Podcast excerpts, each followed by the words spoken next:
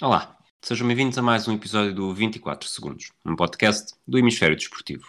Hoje vamos falar da final da NBA. Das 30 equipas que entraram em campo há praticamente um ano, sobraram apenas duas. Do canto ocidental, os esperados Lakers, impulsionados pelo talento de dois dos melhores jogadores da liga. E do canto oriental, o Zit, uma equipa que chega a esta fase contra muitas das expectativas, mas com um registro nos playoffs irrepreensível. Eu sou o Rui Silva e neste episódio vou ter a companhia do Bruno Santos. Switch, and here's Pierce again. A Smith screen. Posey will defend. Oh! oh! LeBron James with no regard for human life. Boston only has a one-point lead. Greer's putting the ball on a play. He gets it out deep, and Havlicek steals it.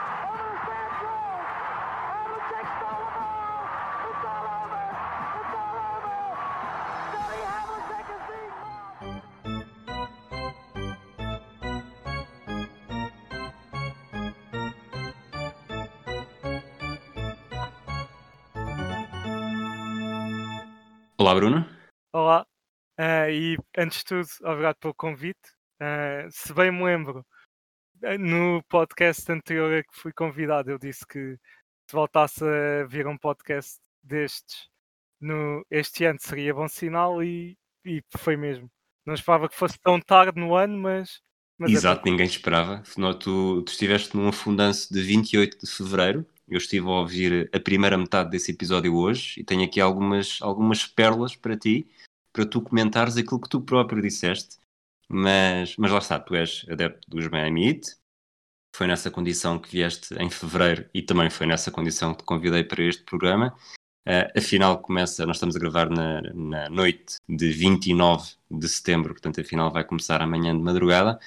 E, e quando eu te perguntei em fevereiro se vias o, os Miami a regressar ao caminho dos títulos, tu disseste que tudo ia depender de 2021. E aqui estamos uh, ainda em 2020. E achas que, que, as coisas estão em aberto ou neste momento tudo o que vier a mais é, já é ganho? Eu acho que já nas finais de conferência já achava que eh, já ia, eh, ia ser uma época positiva, acabasse como acabasse. E ainda ganhámos essa série e agora também é óbvio que esta é para ganhar mesmo tendo a perfeita noção que os Lakers são favoritos e de forma justa, mas uh, até eu que sou otimista em relação ao Zit, não esperava que entrassem na bolha de uma forma tão que maximizasse o potencial todo da, da equipa, como felizmente aconteceu. Tu, hum, vamos já tirar este, este elefante da sala, uh, portanto a final começa, lá está, estamos a gravar na noite de terça-feira, a final começa na noite de quarta, uh, Lakers, It. Uh, qual é o teu palpite? Gostava de escolher os It, mas é para ser realista, uh, eu acho que Lakers em 6 jogos, mas daria 30% de hipótese aos It para ganhar a série e serem campeões. Portanto, estás a entrar em, em, claro conflito com o Nuno Aguiar, adepto dos Lakers, que continua a defender-se que todas as casas de apostas, casas de apostas não, desculpa, o 538 que dá, que dá o favoritismo, mais ou menos por essa percentagem, à equipa de Miami, mas eu, eu estou contigo. E acho que praticamente com essas percentagens, eu acho que entretanto ajustei uh, os Lakers a 65%, mas curiosamente com o passar dos dias começa a ficar cada vez mais, mais na dúvida se estes IT conseguem transportar aquilo que mostraram até agora para uma final com os Lakers. E é essa pergunta que te faço, para quem esteve desatento, que eu acho que nesta altura já não há ninguém desatento, mas o que é que garantiu uh, que os IT conseguissem ir de de quinto cabeça de série uh, a esta final de 2020? Um, primeiro de tudo, acho que foi a construção da equipa. Pensava-se no início dos playoffs que ia ser duas estrelas e depois teria de haver um terceiro jogador a aparecer. Mas na realidade havia três estrelas que Dragic tem feito uns playoffs incríveis, volta ao seu nível de All-Star. Portanto, Butler e Bam, o Butler mesmo que a marcar pontos não tenha sido assim tão consistente, contribui sempre de forma positiva. O BEM tem feito uns playoffs espetaculares também. E esses três costumam aparecer em todos os jogos. Depois aparece um The Hero, Duncan Robinson.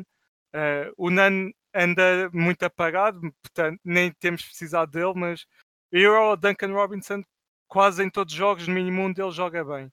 E isso tem sido suficiente para, para ganhar as séries anteriores. Até eu estive a ver que na série contra os Celtics houve quatro jogadores a ter uma média acima de 19 pontos por jogo, o que mostra que em qualquer noite pode ser um jogador diferente a, a ser o líder da equipa em termos de marcar pontos e isso torna uma equipa muito difícil de defender e de fazer pontos de jogo para parar o Zito. Isso é, isso é um ponto muito interessante, era uma das perguntas que eu tinha pensado para ti e estás, estás aqui a oferecer-me o isco perfeito. Imagina que tu agora eres GM de uma equipa e tens orçamento ilimitado, mas só podes escolher entre os jogadores dos Lakers e dos Miami Heat. Eh, eu vou facilitar o trabalho, as duas primeiras escolhas são LeBron James e Anthony Davis. Não necessariamente por esta ordem, mas não é isso que está em causa. Eh, depois, quantos é que escolhes de Miami até voltares a escolher um dos Lakers? Eu tenho visto essa questão a ser muito discutida na, no Twitter, por exemplo. Eu sei que não sou original, eu sei, eu sei. Não, mas é, mas é uma questão muito, muito importante e, e que leva a uma boa discussão. Acho que os dois seguintes são claramente Bam e Butler. A ordem até pode ser discutível, porque há, estes playoffs podem estar a mostrar que Bam talvez até seja tenha superado o Butler, mas isso estão muito equilibrados. Depois acho que o Dragic também é o quinto melhor jogador na série, também me parece. Concordo. Uh, e depois é, acho que o Hero, se o que mostrou nestes playoffs é real e se não é só um, um momento bom, acho que provavelmente por eu uh, em sexto. Uh, depois é que é que volto a considerar os jogadores dos Lakers, que acho que na posição seguinte estou na dúvida entre o Duncan Robinson e o Caldwell Pope, que eu acho que Caldwell Pope foi muito odiado por apps dos Lakers durante muito tempo, mas acho que é um bom jogador e que. Portanto, seria a tua terceira escolha dos Lakers, independentemente da, da ordem entre os jogadores sim, dos Hits, não é? Creio que sim. Apesar de tem havido jogadores, o Dwight Howard tem, fez uma grande série contra os Nuggets, mas não sei se é um jogador que é bom para vir do banco e fazer 20 e tal minutos, não é? um titularíssimo para estar nestas discussões, penso eu. O, os Lakers chegaram a esta final com, com 4-1 em todas as séries. Primeiro contra os Blazers, depois contra os Rockets, depois contra os Nuggets. Os, os Heat ganharam 4-0 contra os Pacers, 4-1 contra os Bucks, 4-2 contra os Celtics. Uh, portanto, os dois sofreram três derrotas nos playoffs. Uh, eu acho que, pelo menos no nível de cada equipa, apesar do, do, do, conforto e do, de algum domínio, e não estou aqui a falar muito da série dos Celtics, porque aqueles dois primeiros jogos, sobretudo, foram, foram muito abertos e talvez até um bocadinho esquisitos, mas acho que os IT tiveram uh, obstáculos mais, mais claros, até que não podemos esquecer que lá está, que eliminaram os Bucks em cinco jogos e, o, e só dois deles, vá, é, os dois últimos, é que o, Giannis já não contribuiu ativamente. Mas a pergunta que te faço é se achas que, que este, se concordas comigo e se esta, se esta dificuldade, uh, sobretudo equipas que, que defendem melhor do que, do que os adversários dos Lakers defenderam, isso pode ser uma, uma das vantagens do Zit nesta final com os Lakers. Uh, sim, concordo. E até diria que as últimas duas equipas que os Zit enfrentaram foram superiores a qualquer uma uh, que os Lakers venceram. O que normalmente é raro dizer isso do vencedor do Oeste, em relação ao vencedor do Oeste. E não é desvalorizar os Nuggets ou os Rockets, que acho que até os Blazers, se bem que tiveram lesões e são uma equipa mais limitada. Acho que os Nuggets e os Rockets são excelentes equipas, mas os Bucks e os Celtics acho que estão num patamar acima. Portanto, sim, eu acho que é uma vantagem para o Zit, especialmente também ter jogado contra equipas que têm estilos de jogo muito diferentes. Contra os Bucks foi um, uma série muito mais física, que pode beneficiar a defender o LeBron, por exemplo, e contra os, contra os Celtics foi uma série que se teve a preocupar mais com os lançadores e com. Uh, e apesar de serem jogadores muito diferentes, acho que a defesa no Tatum pode-se aplicar ligeiramente à defesa no Anthony Davis, apesar de, claro, não é uma comparação natural. Entre os jogadores, sim, sim, sim. São dois jogadores muito bons do perímetro, mas também lá dentro conseguem fazer os danos. Portanto, alguns princípios acho que se podem aplicar. Mas, mas sim, acho que este nível de competição beneficia muito uma equipa que não, não se esperava que chegasse tão longe.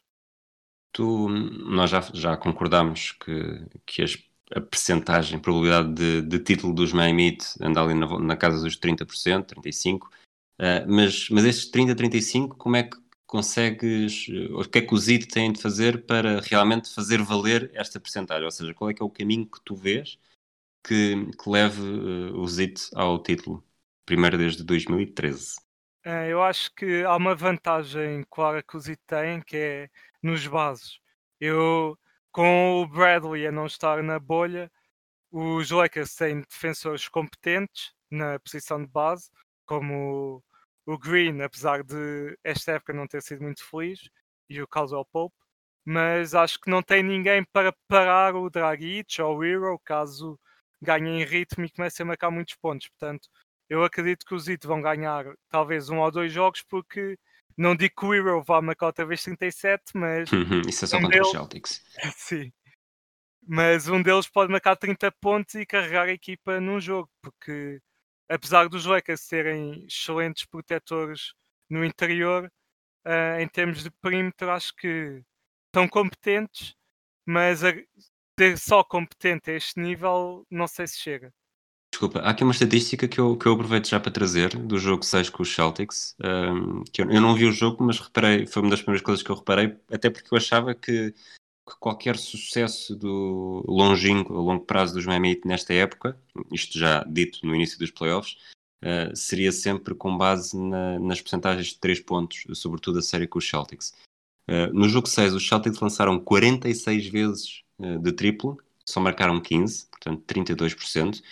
E os, os IT tiveram 13 triplos, mas só lançaram 27 vezes. Portanto, tiveram 48,1%. É uma percentagem que, que é insustentável para uma série, mas, mas já que estavas a falar disso também, da defesa exterior, se é, se é aqui que os Mamid têm de explorar ao máximo a, a capacidade de, de, terem melhores lançadores de fora do que os Lakers, acho que isso não há dúvida. Se contra os Celtics podia haver alguma alguma discussão, porque o Kemba Walker, o Tatum, o Smart vai de, tem noites de, de engate, uh, o Zit tem, tem vários jogadores também, não só de engate, mas uh, o Jay Crowder eu vou chamar de engate, depois o Duncan Robinson e o, e o Tyler Hero são jogadores que lançam com mais, com mais volume. E, e tivemos o Igodala também a fazer 4 em 4 na noite contra os Celtics no jogo 6.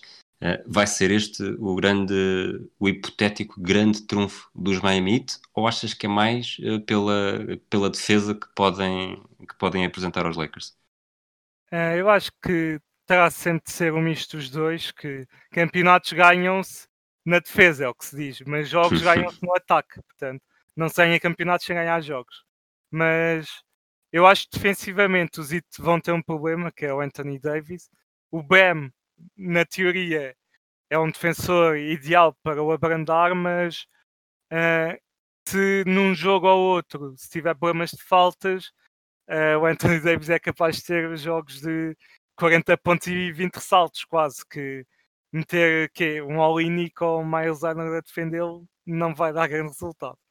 Pois é, isso, isso é verdade. Não há aqui, não há aqui hum, isto novamente a pensar a ver o jogo 6 de, de, de domingo, desculpa, uh, o Adebayo faz 39 minutos e, e não há nenhum, tanto os, os números que tu disseste, tanto o Leonard como o Olenek nem sequer jogaram. Os Celtics também são uma equipa que, estão, que são um bocadinho nus nessa posição. Ao contrário dos Lakers, que além do, do Anthony Davis tem o Javal McGee e o Dwight Howard que podem, podem provocar estragos, mas não seja pela força física, não é? Sim, eu, eu acho que o Olinick ao menos deve reentrar na rotação nesta série, apesar de não ser o posto mais físico, mas ao menos ofensivamente o lançamento exterior dele, não, voltando a isso, pode puxar um Dwight ou um Dwight Howard ou um Javel cá para fora e abrir o ataque aos restantes jogadores do Zito. Portanto, eu acho que, como já tinha dito, vai ser um misto dos dois e os IT vão, vão depender de limitar as telas dos Lakers, que é algo, uma tarefa extremamente difícil, mas se falharem lançamentos 3 abertos como no jogo 5 com os Celtics, penso eu, um, será uma série muito difícil. que fator, que importância dás ao Iguodala neste, nesta final? ele que tem, tem mais do que experiência. Ele, ele já foi MVP de uma final a defender o LeBron James, 2015, se não estou em erro. Achas que ele, obviamente, não é o mesmo jogador, mas, mas tem essa experiência. Não só tem, não só tem maturidade de final, mais do que qualquer outro jogador desta equipa dos, dos Miami. Aliás, se estou a ver bem, é o único que já esteve numa final, de final de, de NBA mesmo. É mais é, o Aslam, é, mas esse pois, não conta isso, bem. Tens razão, tens razão. O Donis Aslam já foi campeão há 14 anos, pela primeira vez. Mas, mas que importância, que, qual é o, o fator de importância que lhe dás? É, eu acho que se para criar um plano para abrandar o LeBron, e abrandar não é parar, é, é importante fazer a diferença entre os dois. Acho que uma dupla de Spolstra e Godala é o ideal que alguém escolheria. Apesar de já ter sido há seis anos, portanto o LeBron evoluiu e mudou desde aí, mas alguns conhecimentos que certamente vai aplicar para, para fazer estratégia. Portanto, eu acho que o Igodala, apesar não vai jogar 40 minutos, já não tem físico para isso, mas acho que vai ser um jogador bastante importante. Até não sei se os Idos vão usar muita zona nesta série, mas acho que defender a, a zona é importantíssimo dar ajudas, a, a, compensar os erros de companheiros, como o, o Hero e o Duncan Robinson, que têm menos experiência, especialmente a defender. E apesar de os números dele não serem sempre como no jogo 6 contra os Celtics, eu acho que é daqueles jogadores que devido à sua versatilidade, à sua defesa, às suas decisões boas no ataque, acho que é um jogador que mete sempre a equipa mais próxima da vitória. Portanto, acho que é um jogador vital para os It terem hipóteses nestas finais. Isto, sabes que à medida que vamos conversando, uh, isto, não Aguiar, que não esteja a ouvir isto, mas uh, eu quase que me convenço um bocadinho mais uh, que Miami tem mais possibilidades do que aquilo que lhe dei no início. Um, tu falaste da defesa à zona de Miami, que, que, surtiu muito efeito contra Boston, embora eu também diga que toda a defesa à zona contra os Celtics, eh, pelo menos no, nos dois, três primeiros jogos, uh, surte sempre muito efeito, porque também é os jogos que eu estou mais atento, mas acho que nunca vi uma equipa atacar tão mal uma zona como os Celtics. Com LeBron isso pode ser um bocadinho mais problemático, porque estamos a falar do jogador mais com o QI basquetebolístico mais elevado da liga, não é?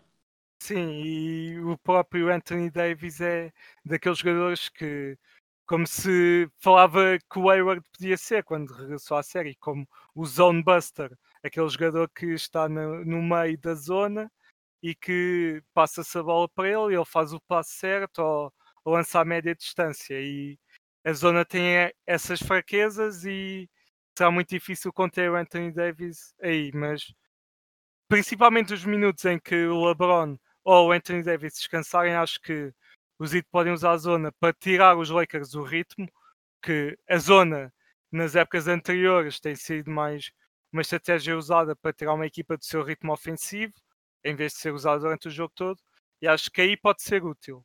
E os lançadores dos Lakers são inconsistentes, portanto eu acho que os Heat, num jogo em que os Lakers estejam a atacar bem e os Heat não arranjam forma de os pararem homem a homem, que dê uma oportunidade à zona e ver se isso poderá mudar o jogo.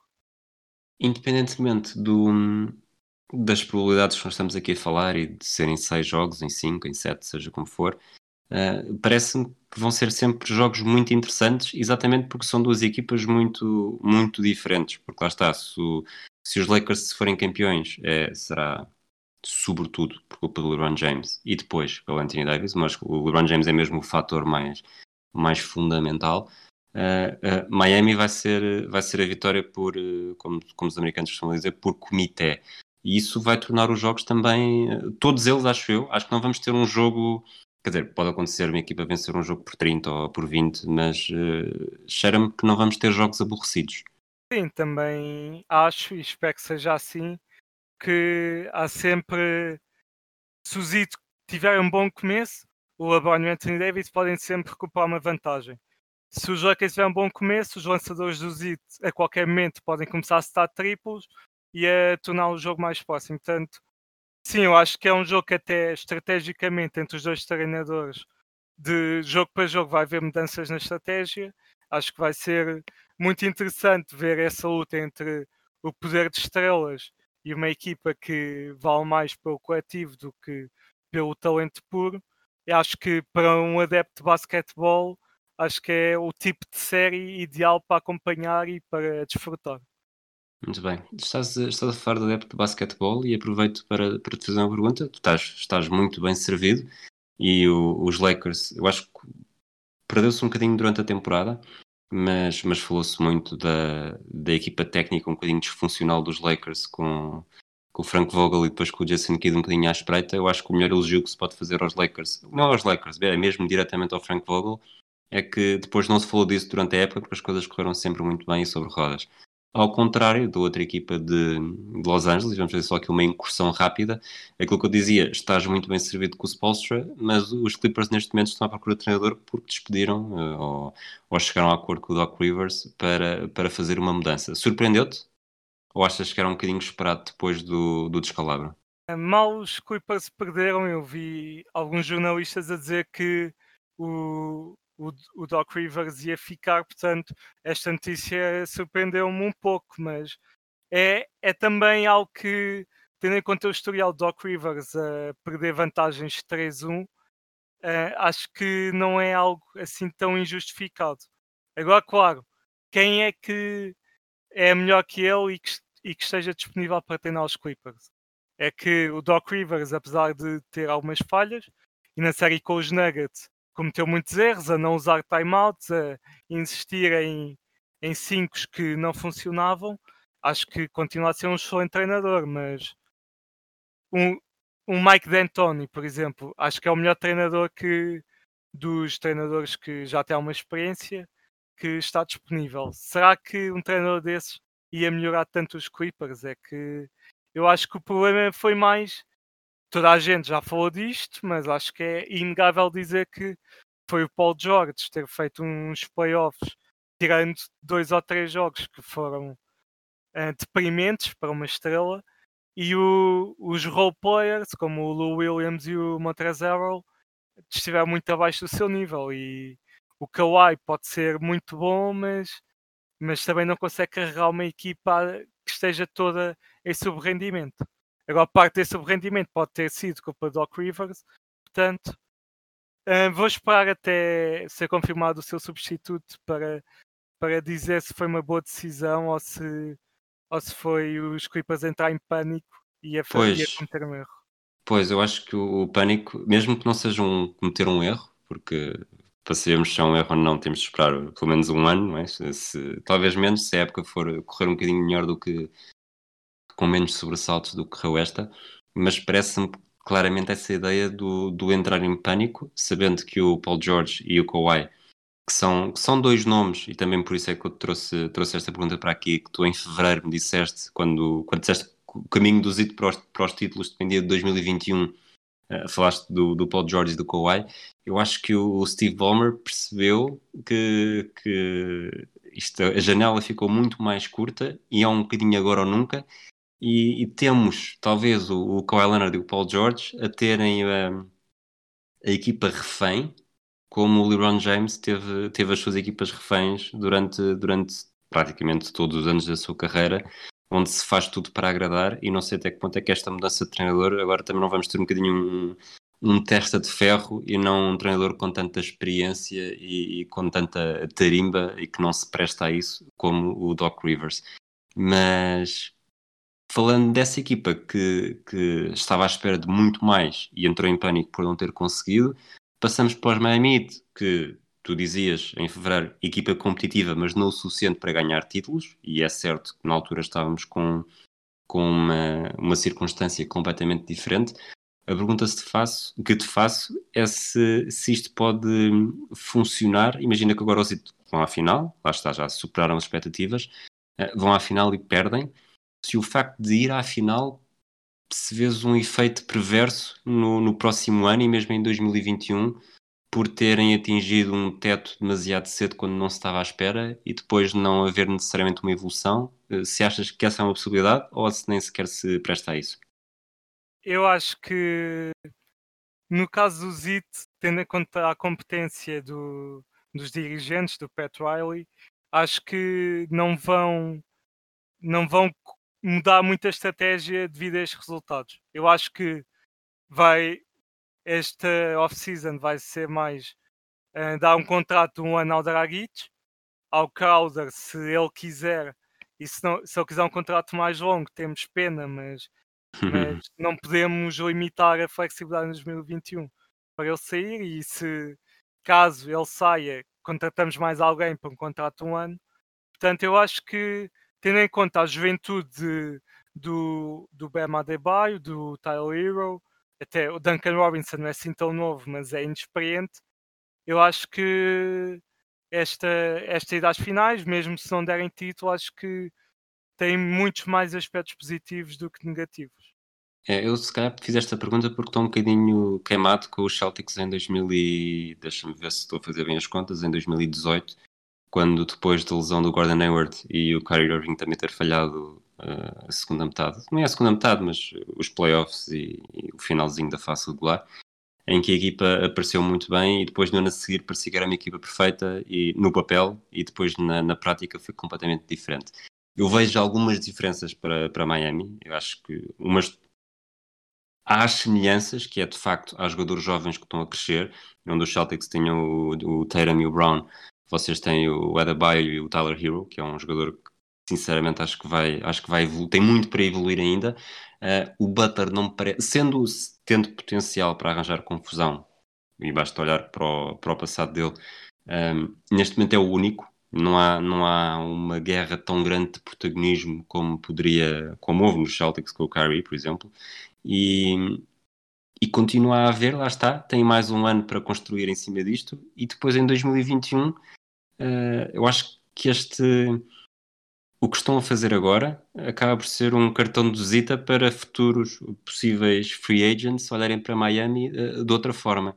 Uh, tu continuas a, achas que isto vai, vai aumentar o potencial atrativo ou achas que vai retrair também um bocadinho Miami para não vamos apostar tudo e não vamos pôr a cabeça no, no cepo com medo de arriscar aquilo que já de pôr em causa aquilo que conquistámos nos últimos anos? Ah, eu penso que, tendo em conta que a parte do plantel que vai ter que ser uh, renovada, por exemplo, o Dragic tem estado a este nível excelente, mas tem, tem 34 anos, não se pode pensar agora que ele vai ser uma estrela a ter 20 pontos por jogo nos playoffs daqui a dois anos. Pode acontecer, mas é improvável, portanto, vamos ter de arranjar alguém para substituir essa produção e acho que a forma mais lógica de fazer, tendo em conta que é Miami, uma cidade onde os jogadores querem estar, é mesmo em 2021 tentar arranjar uma estrela. Mas. Mas uma super estrela ou uma estrela? É, é, eu acho que é, isto pode fazer uma diferença, porque se a equipa já está a mostrar coisas boas e continuar a crescer, poderá haver aquela tentação do se calhar isto também é, é estúpido não querer uma super estrela, não é? Mas poderá haver uma noção interna de que para a equipa ficar perfeita e, e, e potenciada uh, ao seu nível máximo, uh, é melhor ser só uma estrela e, sei lá, tu, tu em fevereiro um dos nomes que disseste foi o Oladipo. Uh, vou dizer o Oladipo aqui só para, para estabelecer uma diferença com o Paul George ou com o Kawhi ou mesmo com o Giannis, ou ir mesmo para o, para o jackpot e correr o risco de falhar e cair, cair redondo. Eu acho que, conhecendo o Pat eu acho que ele tenta sempre os melhores jogadores e depois logo se vê como encaixam, porque eu acho também ter uma estrutura tão bem definida no ZIT, que tem um treinador que está há tanto tempo na posição, tem o front office também tem bastante consistência, não está sempre a mudar. Nota, nota-se logo que há, há, um, há um projeto, digamos assim, que um, uma estrela, uma super estrela que venha, não vai alterar isso. Portanto, antes do, desse jogador assinar, ele vai saber logo. Se assinares, tens que estar de acordo com isto, tens de fazer os testes físicos todas as semanas, que é uma coisa que o Pat Riley exige a todos os jogadores. E se não, se achares vens para aqui ser a estrela e ires para a praia to, em vez de treinares, eu acho que o, o jogador terá perfeita noção que, que esse não é lugar para ele, portanto eu acho que não, o Zito não corre o risco de acabar com um desses jogadores. Mas um, o Oladipo, como referiste, eu pensei nele, acho que seria o jogador que, tendo em conta o sucesso desta equipa, provavelmente uh, em 2021 a antes de, de, deste, destes playoffs, poderíamos achar que podia ser até um falhanço acabar essa off-season só com o Oladipo mais esta equipa, mas agora pensamos que adicionar o Oladipo a uma equipa de finais é algo muito mais positivo e que pode ser melhor para os adeptos eh, se caso jogadores como o Yanis ou o Kawhi, que são sempre jogadores muito difíceis de adquirir, eh, não queiram vir. Muito bem. Vamos, vamos avançar, até para este episódio também não ser muito longo, um, com as nossas rubricas habituais. O número da semana? Uh, eu escolhi o número 3, porque estas finais acho o número, que... O número do Don Wade. Uh, não, não foi por causa disso, mas, mas se eu ainda jogasse também seria em parte. Mas eu escolhi primeiro pela, razão óbvia de estas equipas só perderam três jogos até, às, até chegar às finais, que é sempre um sinal de dominância, apesar de, claro, a série do Zit contra os Celtics ter sido muito equilibrada, mas é sempre mostra que são duas grandes equipas, não chegaram às finais por sorte, chegaram porque jogaram mesmo muito bem. Mas principalmente porque no, depois destas finais vai haver um, um accomplishment com o número 3 importante. O LeBron será campeão na sua terceira equipa, possivelmente a ganhar Finals MVP, mas isso com o Davis não se sabe, que é algo que muito poucas estrelas conseguiram na história. Alguns jogadores como o Robert Torrey conseguiram, mas role players é diferente de uma estrela que é realmente até ao título. Exato, até porque estás a falar de, de jogadores da, da escola de Robert Torrey, tens o Danny Green, que se os Lakers forem Sim. campeões, o Green também, também faz Spurs 2014, eh, Raptors 2019 e, e Lakers 2020. Portanto, há, há, dois jogadores na equipa dos, dos Lakers neste momento que podem, que podem vencer pela sua terceira equipa. Sim. E... Pelo menos dois, não sei se me estou a esquecer de alguém, mas acho que não. Sim, também penso que não. E caso seja o Zita vencer, será o terceiro anel de campeão para Spolstra, que acho que, claro que eu aqui sou, sou parcial, mas acho que é um treinador fantástico que poderá acabar a carreira no top 10 de sempre, ou até top 5, não sei, ou ainda tem tantos anos pela frente, Sim. mas acho que seria muito importante para ter uma validação dos adeptos que talvez não vejam tanto o ZIT depois do LeBron ter saído e que achavam, ah, o Spolstra foi campeão duas vezes, porque teve o LeBron, o Wade e o Bosch. Mas se os IT forem campeões este ano, mostra que é, é inegável que o Spolstra é um treinador fantástico e esse terceiro anel seria, seria prova disso. Muito bem. Bom, calha-me então o momento da semana e é difícil estar a escolher o momento da semana, mas a minha selecionar um específico, mas, mas se Miami chegar à final tem de ser, se os Lakers já se esperava, eh, no Oeste, sobretudo a partir do momento em que os Clippers são eliminados, a série Celtic City ia ser bastante aberta, como, como foi, e, e acho que pronto, o momento em que os Miami se percebem que com, com um grande quarto período e depois estarem a perder 96-90, curiosamente, eu não vi o jogo, mas na manhã seguinte recebi uma, uma das notificações que tinha recebido durante a noite era daqueles avisos da ESPN a dizer que o jogo está está equilibrado. E foi na altura em que os Celtics estavam a vencer 96-90 no, no quarto período uh, e depois os, os Heat partem para um, para um quarto período fantástico e vencem por 12 pontos, uh, regressam à final, lá está, e, e provam que, que, está tudo em aberto. E podemos estar aqui a falar de, de estatísticas e de percentagens e de probabilidades e aquilo que nos as estrelas LeBron James e Anthony Davis podem fazer, mas depois, na verdade, é preciso ganhar dentro de campo, que é uma verdade lá para Alice, mas não deixa de ser uma verdade. Um, para terminar, este é o episódio número 42. Uh, é curioso estarmos a fazer este episódio de 42 da divisão, a final entre os Lakers e os Miami Heat, quando jogadores como Pat Riley, quando, quando esteve nos Rockets em San Diego entre 68 e 70, uh, usou a camisola 42, ele que está ligado aos Lakers e aos Miami Heat. Uh, o James Worthy, também uma estrela dos Lakers do Showtime dos anos 80, uh, eh, usou o 42 nos Lakers, mas tu vais-nos trazer uh, outro nome, um nome mais curioso.